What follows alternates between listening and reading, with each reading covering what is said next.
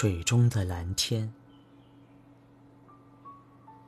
开车从莺歌到树林，经过一个叫做甘源的地方，看到几个农夫正在插秧。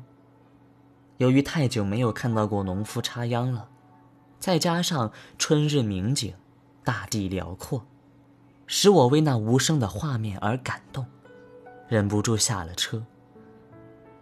农夫弯腰的姿势，正如饱满的稻穗，一步一步，将稻秧插进水田，并细致紧致地往后退去。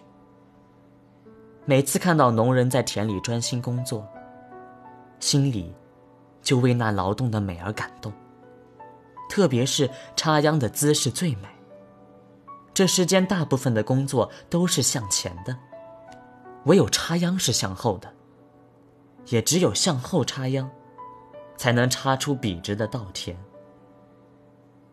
那弯腰退后的样子，总使我想起从前随着父亲在田里工作的情景，升起了感恩与恭敬的心。我站在田岸边，面对着铺着绿秧的土地，深深的呼吸，感觉到春天真的来了。空气里有着各种熏人的香气。深深的呼吸，连刚下过连绵雨的田地，也不仅仅有着迷蒙之美，也使得土地湿软，种作更为容易。春日真好，春雨也好。看着农夫的身影，我突然想起了一首诗。手把青秧插满田，低头便见水中天。六根清净方为道，退步原来是向前。这是一首以生活的插秧来象征在心里插秧的诗，意思是唯有在心田里插秧的人，才能够从心水中看见广阔的蓝天。只有六根清净，才是修行者唯一的道路。要走入那清净之地，只有反观回转自己的心，就像农夫插秧一样，退步，原来正是向前。站在百尺竿头的人，若要更进一步，就不能向前飞跃，否则便会粉身碎骨。只有先从竿头滑下。才能去爬一百零一尺的杆子。人生里后退一步并不完全是坏的。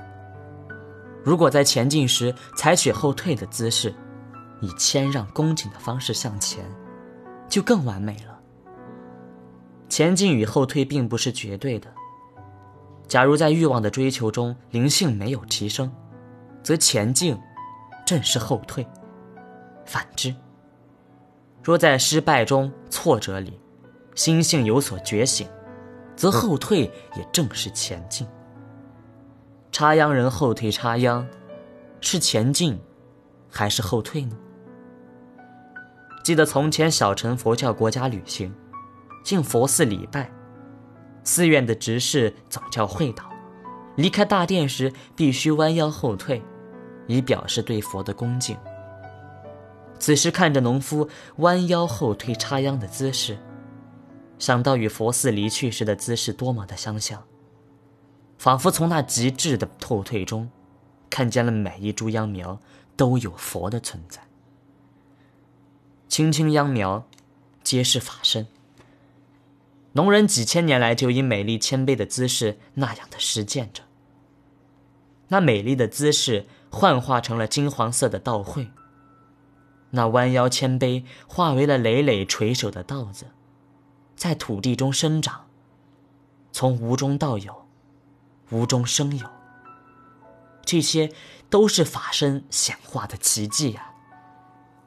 从甘源的农田离开，车子穿过了柳树与七乡里的夹道小路，我心生盎然，犹如山间溪流一样明净，好像刚刚在佛寺里虔诚的拜过佛。